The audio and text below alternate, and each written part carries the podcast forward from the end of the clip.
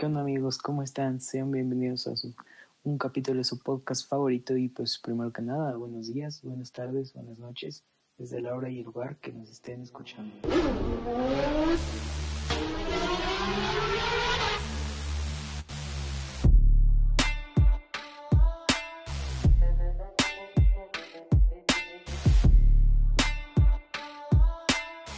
Y pues nada, estamos una vez más con su capítulo de miércoles con claro las, las noticias más nuevas, más recientes, más frescas y pues con un tema muy interesante hoy, ¿no?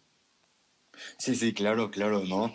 Eh, mira, eh, pues antes que empezar, ya no es la Fórmula 1 ahorita, ¿no? Más bien, ahorita nuestros temas principales de cuáles vamos a hablar no es tanto la Fórmula 1, sino es los Juegos Olímpicos, ¿no? Después de un año en que se cancelaron, después de 2020 en que se cancelaron, eh, este viernes, eh, por fin, empezaron los Juegos Olímpicos 2020, ¿no? Y bueno, hemos visto demasiadas cosas, pero ¿qué te parece si vamos con nuestro México querido? Eh, ¿Qué tanto ha avanzado y qué tanto ha, representado? Así es, pues por fin los nuestros Juegos Olímpicos que, pues para los que no sepan, por primera vez en la historia, fue en los Juegos Olímpicos ocurrieron cinco años después, no cuatro, sino cinco, que pues esto como sabemos sucedió por el COVID, pero aún así México está teniendo una buena participación, como dice, como dice Diego, ganamos medalla de bronce en tiro con arco y medalla de bronce en salto. El equipo femenil de softball se quedó en cuarto lugar muy cerca de esa medalla, pero pues claro, sea medalla bronce, plata u oro, llegar a los Juegos Olímpicos es algo muy, muy, muy, muy, muy este, admirable que cualquiera podría, ¿no? Sí, sí, claro, ¿no? Eh, más que nada llegar a, hasta este lugar, ¿no? Eh, es muy bonito ver a mexicanos representando nuestro país en los deportes, ver que podemos llegar muy lejos, ¿no? Y, pues nada, no solamente en la Fórmula 1, sino en diferentes deportes, que en este caso fue medalla de bronce en tiro con arco y en salto, ¿no?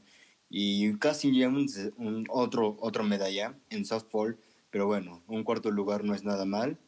Y bueno, la verdad es que mis respetos para todos los, los, eh, todos los deportistas que están ahí representando a sus países, le han, han hecho un trabajo increíble.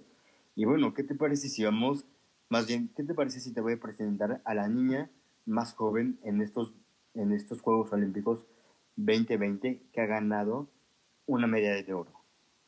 Claro, por favor, por ahí escuché casi una japonesa, pero ¿me puedes decir quién es? Sí, sí, sí, claro.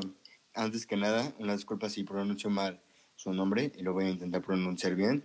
se eh, llama Nishiya eh, Momijin, o algo así, ¿no? Eh, ella fue, es una niña de 13 años que ganó su primera medalla de oro en skateboarding. De verdad es tan increíble que desde tan temprana edad haya podido alcanzar este, este gran momento, ¿no? Esta medalla. Y bueno, ver que los jóvenes eh, podemos hacer mucho más y desde muy temprana edad y representando nuestro país, ¿no? Es algo muy bonito, es algo padrísimo. Entonces, pues, wow, 13 años y ya ganar una medalla, una medalla de oro en los Juegos Olímpicos es totalmente increíble. Wow, sin duda alguna, muchas felicidades para, para esta pequeña japonesa sin duda alguna, como dices, a los 13 años, yo, yo a los 13 años estaba acostado en mi sillón jugando Xbox y esta chica ya está ganando medallas de oro en los Juegos Olímpicos. Qué gran hazaña, qué admirable, la verdad. Sí, claro, ¿no? Yo, yo también, ¿no? Yo a mis 13 años yo ni sé qué estaba haciendo, de seguro y estaba comiendo eh, papitas o lo que sea, ¿no? Entonces es muy bonito ver que desde muy temprana edad van a representar su país, ¿no? Y pues bueno, ¿qué te parece si vamos con más noticias de los Juegos Olímpicos? Así es, pues mira, la verdad una noticia triste para, para el mundo porque pues como sabemos, una de las mejores gimnastas del mundo y pues una que ha sido ganadora varias veces de medalla en los Juegos Olímpicos, estoy hablando de Simone Biles, se tuvo que retirar de la gimnasia artística en general por, por equipos, claro, en su equipo femenino en los Estados Unidos, se tuvo que retirar el día de ayer por problemas de salud mental y por lo que he estado leyendo ha estado muy estresada, muy tensa y pues definitivamente pues es algo de entender, está representando a su país, tiene, tiene que defender un, un legado, un país, unos colores y sobre todo esa presión que pues juegan más con lo mental que con lo físico, pues sin duda alguna debe ser muy duro y, pues a todos nos puede pasar y pues le está pasando a ella, tú tuvo que retirarse. No, pues la verdad es que yo, yo pienso, bueno, ¿no? No es, no es fácil eh, estar en los Juegos Olímpicos, no es fácil representar tu país. Eh, es muy bonito representar tu país, pero no es tan fácil, ¿no? La salud mental es primero también, como lo dijo ella, no se sentía bien con ella misma, no se sentía bien en su salud mental y la verdad es que también un, un gran ejemplo que ha dado, porque eso es lo que caía muchos gimnastas, ¿no? En decir lo que, todo lo que está, todo lo que piensan, su salud mental, eh, pues no quería comprometer a su equipo en, en pues en eso, ¿no? Entonces se, se, retiró, pero su equipo tuvo la medalla, eh, la medalla de, no es de bronce, sino la de, ah, oh, se me fue el nombre, de... ¿De plata? De plata, de plata, una disculpa, la medalla de plata, obtuvo un segundo lugar, bastante bien, y ella mismo retiró que no quería eh, importunar a su equipo, porque sabía que su equipo podía dar mucho más, y más, bueno, vuelvo a retirar, eh, la salud mental es lo primero, ¿no? La salud mental. Y bueno, creo que fue un gran ejemplo y muchos más, por ejemplo, Michael Phelps dijo que es cierto, ¿no? Eh, todos somos seres humanos y todos tenemos problemas mentales, ¿no? Todos tenemos esas, esa tensión, ¿no? De, de estar ahí, más bien, más bien ella, de estar ahí representando su país, y pues no es nada fácil, ¿no? pero gran, gran, gran trabajo lo que hizo. Y mira, eso, nos, eso les enseña a muchos jóvenes, a muchos atletas también, que no, que no hay que quedarse callados cuando de verdad tienes muchos, muchas cosas a la cabeza, ¿no? La verdad, mis respetos para ella. Y bueno, eh, un gran trabajo que. Sí, exactamente. Yo también estoy, estoy de acuerdo con lo que dices, estoy de acuerdo con, con ella de la decisión que tomó de retirarse porque pues como dices, la salud mental y pues uno es primero. Pero pues bueno, pasando a la Fórmula 1 traemos noticias muy calientitas, muy recientes y pues mira, empezando que, que se confirmó que el Gran Premio de Italia será la segunda pista con el formato sprint. ¿Qué opinas de eso? No, es que es impresionante, ¿no? tener eh, otra, otra, otra gran carrera en, en, con, este, con esta normalidad de, de, sprint. La verdad es algo bastante, eh, no tedioso, sino es algo impactante, ¿no? Italia será el segundo en recibir este formato de sprint. se dice que el sábado durará 18 vueltas y el domingo eh, serán las 53, como siempre, ¿no? La verdad veremos qué pasa en Italia, ¿no? Porque es una pista diferente. Y bueno, ya, ya veremos qué pase, ¿no? En ese tiempo. Sí, no, exactamente. Yo también estoy emocionado y sobre todo por la pista. Porque como sabemos, eh, Monza es el templo de la velocidad. Es una pista muy rápida y en formato sprint, estas 17 vueltas se van a ir volando. Entonces yo pienso que es un buen lugar para hacer este tipo de carreras y pues nada, estoy, estoy emocionado para, para ver este, esta carrera sprint. Pero pues siguiendo con las noticias, tenemos confirmado por la cuenta oficial de Red Bull y por los administrativos que el choque de Max Verstappen en el pasado Gran Premio de Silverstone ha sido el más caro de la temporada hasta la fecha, con un precio de 1.5 millones de euros. ¡Wow! no, bueno, una gran cantidad de dinero. Y bueno, ya, entiendo por qué Red Bull está bien calientito con ese tema. Con 1.5 millones no es, es una lana, ¿no? Y, y, más para, para Red Bull, ¿no? Que es poner esa lana, eh, poner esa lana y, y, bueno, y recuperar ese, ese procedimiento, ¿no? Entonces es algo impactante, ¿no? Pero bueno, ¿Qué te parece, qué te parece si vamos con una noticia un poco quisquillosa, ¿no? Que nunca nos imaginábamos eh, esta tabla. Sí, por favor, definitivamente tenemos que verla. Es algo muy, muy, eh, digamos, que controversial, ¿no? Porque estamos hablando de números y de números muy altos. ¿Puedes explicarnos? Sí, claro, claro, claro que sí. Eh, ahorita les vamos a hablar de los pilotos más pagados según la revista Forbes. En primer lugar, más, no más ni menos, más que el señor Sir Lewis Hamilton, que tiene un salario base de 55 millones y bonos de hasta 7 millones. En total cobra 62 millones por temporada.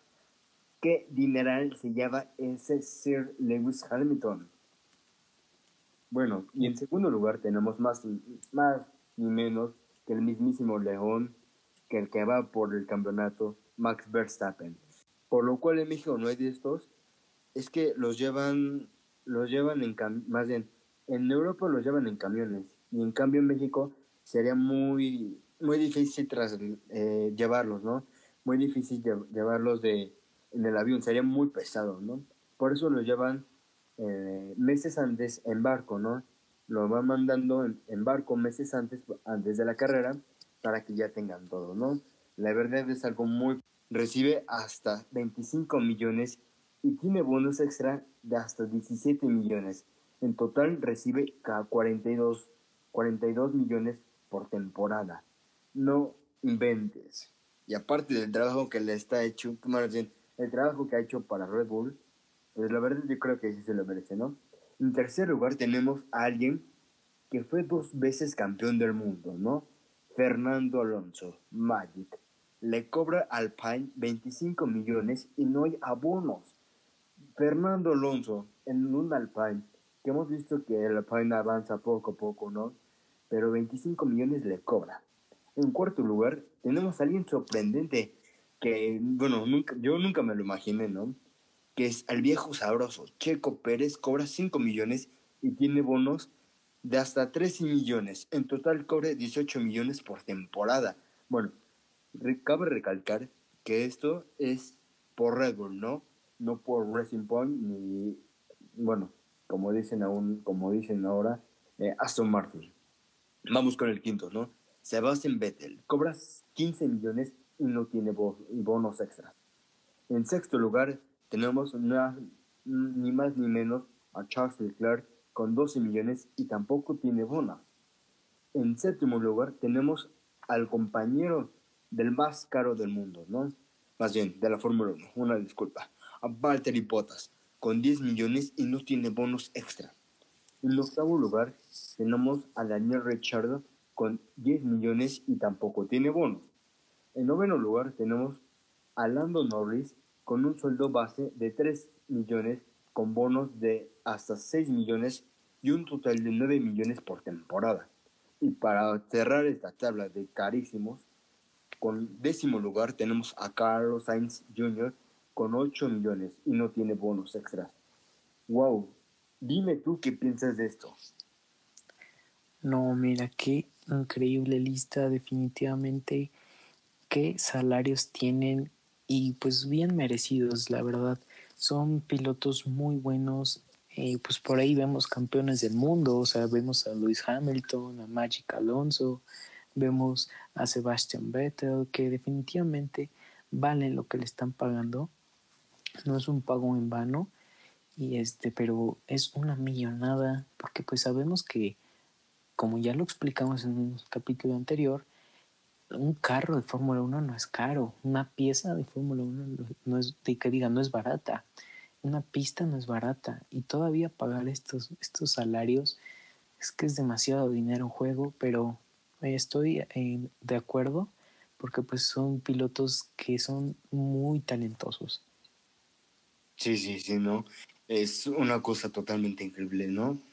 Y bueno, hablando de eso, eh, próximamente sacaremos un, un podcast, eh, un episodio de cómo sobreviven cada equipo, ¿no?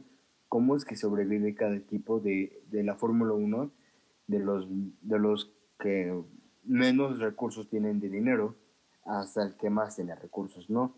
Eh, próximamente hablaremos de eso, ¿no?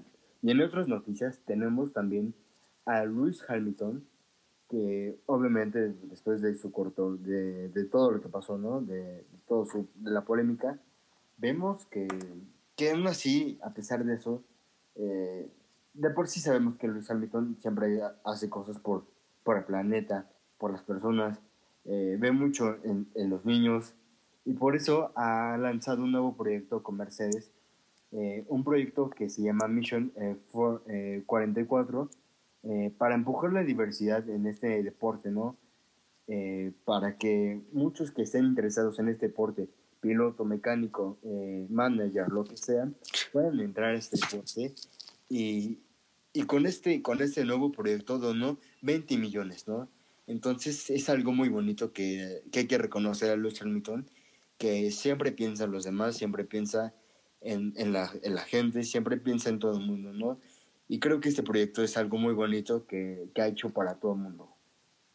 Sí, no, exactamente. Qué, qué bonito esto, esto que hizo. Definitivamente Lewis Hamilton es una buena persona que siempre quiere ayudar a los demás y pues muy buena, muy buena onda por parte del siete veces campeón del mundo. Pero bueno, en otras noticias, también involucrando a Hamilton, es que Red Bull quiere otra investigación más profunda por el choque de Max y Lewis. Como ya les habíamos comentado, han habido investigaciones para la sanción de Hamilton, pero aún así siguen pidiendo más sanción, más investigación y que esto no quede así. Sí, sí, ¿no? Eh, por ejemplo, hoy hay Max Verstappen eh, sacó una declaración diciendo, la verdad, eh, yo, yo ya no sé nada de esto, yo no, yo no, yo no sé nada, yo solamente voy, voy, a Australia y voy con la mente concentrado en seguir, en seguir en bien, ¿no? Y en seguir con todo esto. Y bueno, pues ya veremos qué pasa, ¿no? ¿Qué pasará después? Y en otras noticias, y ya por último, tenemos las vacaciones de la temporada. Siempre en Fórmula 1 hay vacaciones. Qué cosa, qué maravilloso, ¿no? Trabajar en algo que te gusta y tener aparte vacaciones, ¿no? Pues así es, amigos, así es.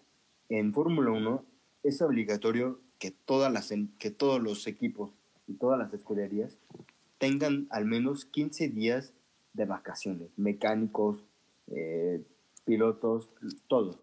Y esto nos lleva a que tengamos un mes sin Fórmula 1. Entonces es algo bonito y algo padre. Bonito para los mecánicos, para que disfruten sus vacaciones, eh, para que dejen la, eh, la maquinaria, para que dejen las instalaciones de Red Bull, de Mercedes, McLaren, Ferrari, para que puedan descansar un poco y regresar después con todo, ¿no? Ya veremos, ya nos veremos en un mes más. Eh, en la próxima carrera, obviamente no hay que descartar esta carrera que viene, que es la de Hungría, que próximamente hablaremos de, del horario y todo. Y bueno, más que nada vamos a tener un mes sin Fórmula 1. ¿Tú qué piensas? Pues mira, ¿qué te puedo decir? Es algo bonito porque, pues como dice, los pilotos, los mecánicos, los directores, los directivos, este, se relajan, ¿no? Pueden este, descansar un poco de tanto motor, de tanto, de tanta presión, pero pues es algo feo para los fans porque nosotros siempre que estamos esperando, estamos esperando esas carreras. Pero mira, es, también es algo padre porque en este periodo de vacaciones es cuando se abre el mercado de pilotos, es cuando se pueden integrar las mejoras para el livery de ese año y este, sobre todo es donde entra un poco de polémica, sobre todo por el mercado de, de pilotos, que es donde empiezan a confirmar contratos, empiezan a cambiar de equipo. Pues eh, bueno, es algo padre, pero a la vez un mes sin Fórmula 1 es algo un poquito triste para los fans que quieren ver correr a los, a los Fórmula 1, pero es una temporada bonita. Sí, sí, sí, y bueno, también hablando de, de esto de los, de lo, del mercado de pilotos, también hay rumores de que Nico Hulkenberg regresará a Williams y de que tal vez Valtteri Bottas, eh, piloto del Mercedes, eh, se vaya a se vaya se vaya a una disculpa se vaya a Alfa Romeo son, son las noticias más calientitas que les tenemos hoy en día y que de las que de las que se han hablado mucho. Y bueno es algo algo padre algo tedioso ya veremos qué pasa en las próximas semanas en este transcurso de vacaciones veremos qué nos prepara así es ya se este, estará viendo como siempre nosotros les vamos a traer las noticias que ocurran y pues bueno pasemos al capítulo de hoy hoy es un capítulo muy interesante porque es un tema que también es muy rápido. Es un tema que es cómo se prepara un gran premio. Pues miren, la información que les traemos hoy es, eh, tomamos como referencia el Gran Premio de Mónaco, ubicado en Europa, y este, y pues más o menos todos los Gran Premios de Europa son parecidos, similares, si no es que casi los mismos. En, en algunos casos son mismos, en otros casos cambian. Pues miren, un gran premio de Europa, previo a que los equipos lleguen a la ciudad eh, donde van a correr y comience la competencia, los trabajos de instalación y preparación tienen un espacio de dos semanas. Es decir, que dos semanas antes de la carrera empiezan a llegar los camiones, empiezan a construir, a montar las instalaciones, eh, la pit lane, empiezan a decorar y todo eso inclusive empiezan a poner publicidad en la ciudad, empiezan a cerrar calles, empiezan a, a ¿cómo, se, ¿cómo se dice? A decorar, sobre todo de, los equipos, o si es casa de algún equipo, empiezan a promocionarse, ¿no? Y eh, hay muchas cosas que se tienen que preparar este, antes de la competencia, por ejemplo, la construcción de las gradas, las barreras, los centros de medios, donde está toda la prensa, cómo se van a transmitir, tienen que empezar a, poner todo eso, las cámaras y este, todo esto es acompañado por en los circuitos callejeros, claro, la repavimentación de las calles y avenidas donde correrán los autos, porque en circuitos como Mónaco, Singapur, Bakú, que son circuitos callejeros, tienen que cerrar la ciudad, repavimentar y proceden a cerrar las calles con las barreras para el Gran Premio. Claro que todo esto lo hacen muy rápido. En dos semanas acaban de hacer una pista en medio de la ciudad. Claro, ya en pistas profesionales esto no se tiene que hacer, solamente se checan las pistas de que estén todo correcto. Así es, ¿no? Así es. Y bueno, también en las pistas, eh, la mayor parte de las instalaciones que llevan eh, los equipos, las escuderías, eh, los jefes son estructuras temporadas, incluida la parte de los garajes, los boxes, como mencionamos anteriormente también, el centro de medios, en caso de las pistas profesionales de automovilismo, las instalaciones ya están construidas, ¿no? Ya solamente llegan a los equipos a decorar, personalizar, eh, llegan a checar, a, ver la pista, ¿no? A poner todo en su lugar, ¿no? Pero bueno, esto es, esto es en Europa, ¿no? Para, para el GP en América, eh, algo que vale mencionar es que los hospitales en el Gran Premio, por ejemplo, un ejemplo, en el Gran Premio de México, solo es un cubito, ¿no? Solamente es un cubito de un piso y ya. Y en Europa son de otro nivel, como ya, como ya han escuchado. Eh, tienen ahí el centro de operaciones en un piso y en otros pisos, más bien. Y hay muchos más pisos, ¿no? Hay de tres, hay de cuatro, hay muchos más pisos, ¿no? Donde hay terraza también, hasta arriba. Y esos y esto de verdad es un edificio y lo montan y lo desmontan en un solo día, ¿no? Es tan increíble la Fórmula 1 y el, personal que tiene cada escudería que pueden montar un edificio en un día y lo van desmontando en un día. Por, eso cada vez que eh, los, un piloto o los dos pilotos de una escudería chocan, lo primero que hacen los mecánicos es retirarse para que vengan los otros, el, los los, las personas que construyeron eso, o más bien el equipo, lo vayan desmontando para que ellos se lo vayan retirando, ¿no? En vez de estar ahí sufriendo, ¿no? Pero mira, algo muy rápido, ¿no? Que, que tú no te imaginarías que podrían hacerlo en un día y quitarlo en otro día, ¿no? Entonces es algo muy, muy padre y es algo bastante profesional. Es algo que, que bueno, que las estructuras lo montan y lo desmontan y bueno, pues, ¿qué más nos traes? Pues así es, así es como más o menos se monta un gran premio, todas las instalaciones, todo lo que necesita un equipo para poder estar ahí durante la carrera. Y pues claro, que generalmente en la semana de la carrera los pilotos llegan más o menos el miércoles para estar en el hotel, recorrer la pista, empezar con las simulaciones y este, claro, para sentir el clima y por cualquier cosa. Y este, y cómo no, interactuar con los fans. Es yo creo que una de las partes favoritas de los pilotos. Y este, previo a las carreras y a las prácticas hay eventos de equipo como eh, están los meet and greets con los fans, están las grabaciones, por si no saben está la serie Drive to Survive y los pilotos tienen a Netflix ahí encima pegaditos molestándolos, pero los están grabando, tienen que hacer grabaciones pues para los la media, el marketing de su equipo y este y sobre todo hay presentaciones con los fans, hay juegos y pues claro, siempre concentrados en, en el día de prácticas o en la quali o en la carrera, pero tienen estos eventos recreativos porque aparte de, de ser una competición, también es un entretenimiento. Sí, sí, sí, ¿no? Y por ejemplo también eh, ya en la pista, ya llegando, eh, tiene que ver, bueno, tienen que ya llegar los comisarios, más bien, eh, en cada país reclutan a los comisarios, ¿no?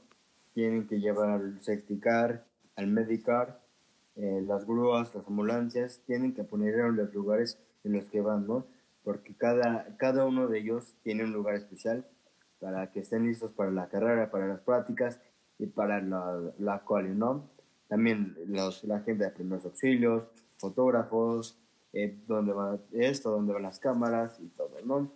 Pero bueno, ya para terminar, eh, les vamos diciendo los horarios del Gran Premio de Hungría, que es este, este domingo 1 de agosto. Que bueno, empezamos con la práctica, que es el 30 de julio, que es de 4 y media a 5 y media. La práctica 2 es el día 30 también es de las 8 a las 9, la práctica 3 es el 31, que es de 5 a 6, la cual es, de, es el día 31 también, de 8 a 9, y por último la carrera es a las 8 de la mañana de la hora del centro de México. Así es, sin duda va a ser una carrera muy buena. y definitivamente va a haber mucha polémica, mucha presión, sobre todo en los equipos de Mercedes y Red Bull. Pues mira, tú tú dime tu predicción, ¿cómo crees que va a quedar los primeros cinco en esta bonita carrera? Uf, eh, no sé, no sé, la verdad no, no, sabría decirte, pero mira, ya tengo una idea en mente, porque mira, yo pienso que Max ya viene calientito, listos para los, una disculpa en la palabra, listos para los madrazos, ya listo para, para la acción, ya listo para la adrenalina, para quitarle ese lugar para aumentar los puntos en el en, campeonato de pilotos sin constructores. Ya, yo creo que en primer lugar va el Supermax, que va con todo, ¿no? En segundo lugar tenemos a Luis Hamilton intentando alcanzar a Max. Y bueno, también en tercer lugar tenemos al viejo sabroso, que la carrera pasada no tuvo una gran presentación, no tuvo un, un gran eh, espectáculo, no tuvo, no tuvo su momento, ¿no? Eh, él ha dicho que él ya viene preparado, viene centrado, entonces pues ya veremos qué pasa, ¿no? Y bueno, también eh, en cuarto lugar tenemos a Botas, eh, intentando alcanzar a Viejo Sabroso, y por último a Norris en quinto lugar. Y bueno, creo que esas son mis predicciones del día del domingo. Pero dime tú, ¿cuáles son tus predicciones para el día domingo?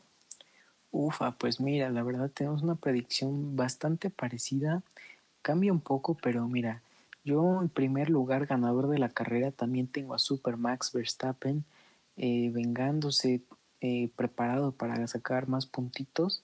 En segundo lugar yo pongo a un Ferrari de Charles Leclerc.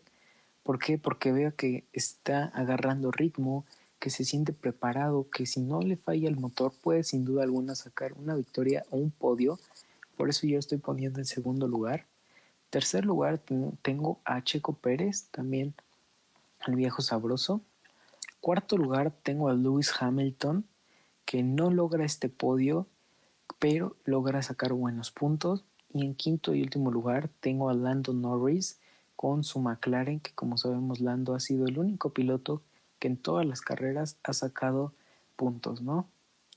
Sí, sí, sí, no, es totalmente impresionante lo que hecho este chamaco Lando Norris, la verdad, increíble.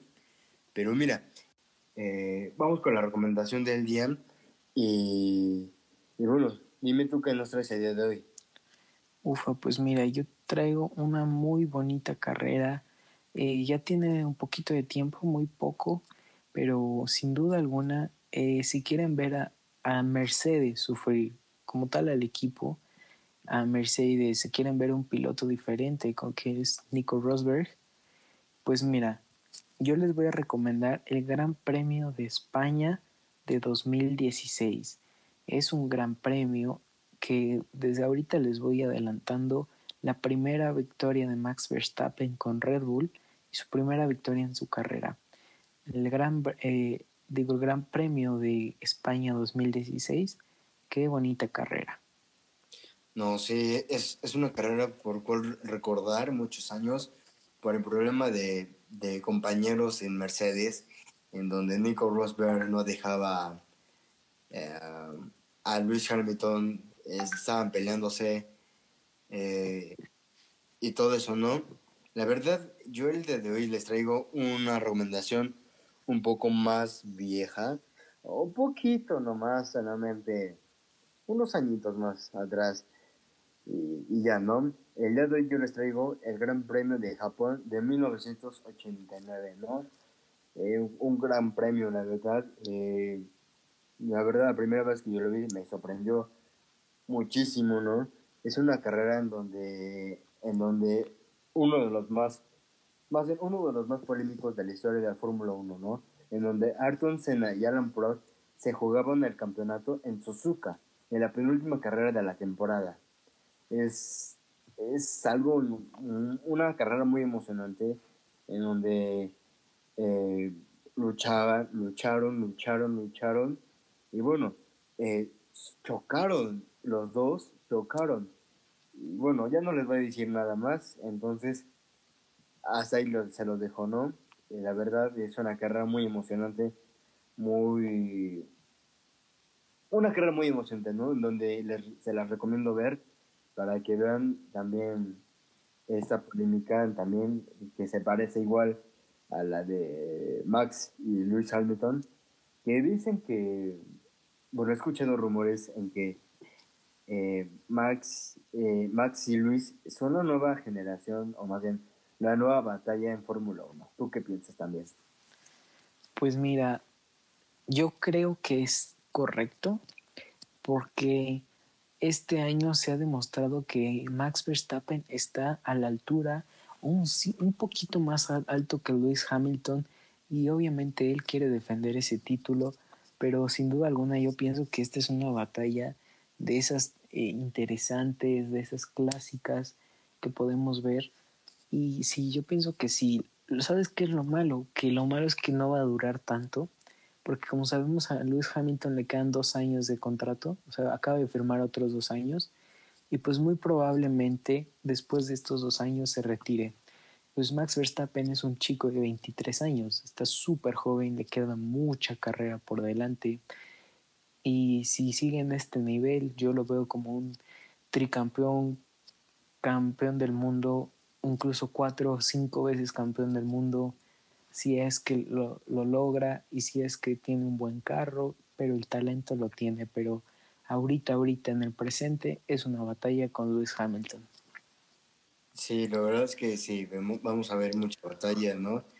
Eh, la verdad va, va, a ser algo bonito que ver.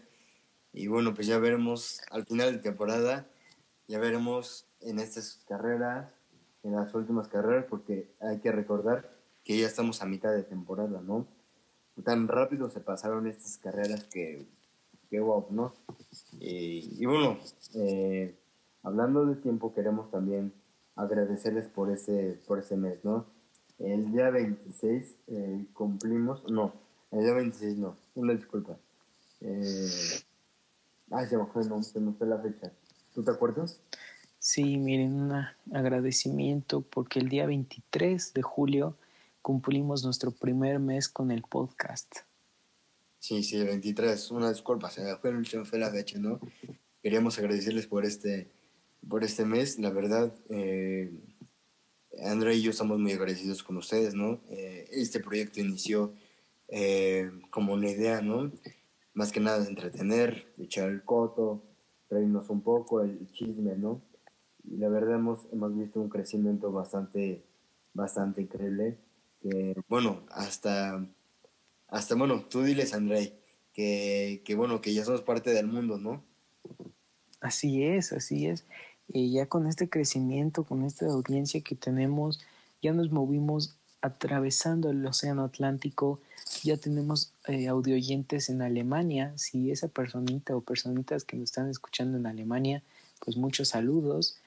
Y este, pues nada, aquí en, en América, Norteamérica, todos en Estados Unidos, como están en nuestra casa México.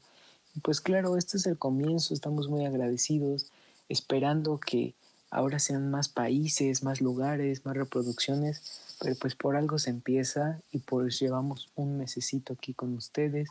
De verdad les agradecemos de todo corazón que nos escuchen, que nos compartan, que nos sigan. Esto es un podcast que pues es para entretenerlos, como ya les hemos dicho, no somos expertos, ni analistas, ni reporteros, solamente estamos aquí para echar el coto y pues dar nuestras opiniones de este bello deporte. Así es, ¿no? Así es, la verdad. Muchas gracias, volvemos a repetir. Nada, eh, yo creo que este es el capítulo por hoy. No olviden seguirnos en nuestras redes sociales, en Instagram. Eh, también nos pueden escuchar en Apple, Apple Podcast, Spotify, eh, también en Google Podcast también. Y bueno, próximamente les, les abriremos más, más páginas. También tampoco olviden eh, poner sus comentarios eh, para nosotros seguir informándoles. Y bueno, pues nada, creo que eso es todo. O bueno, ¿tú tienes algo que decir? Pues nada, muchas gracias por escucharnos, por haber llegado hasta acá. Y pues vayan a seguirnos y pues muchas gracias. Pues bueno, antes que nada, buenos días, buenas tardes, buenas noches. Hasta luego. Adiós.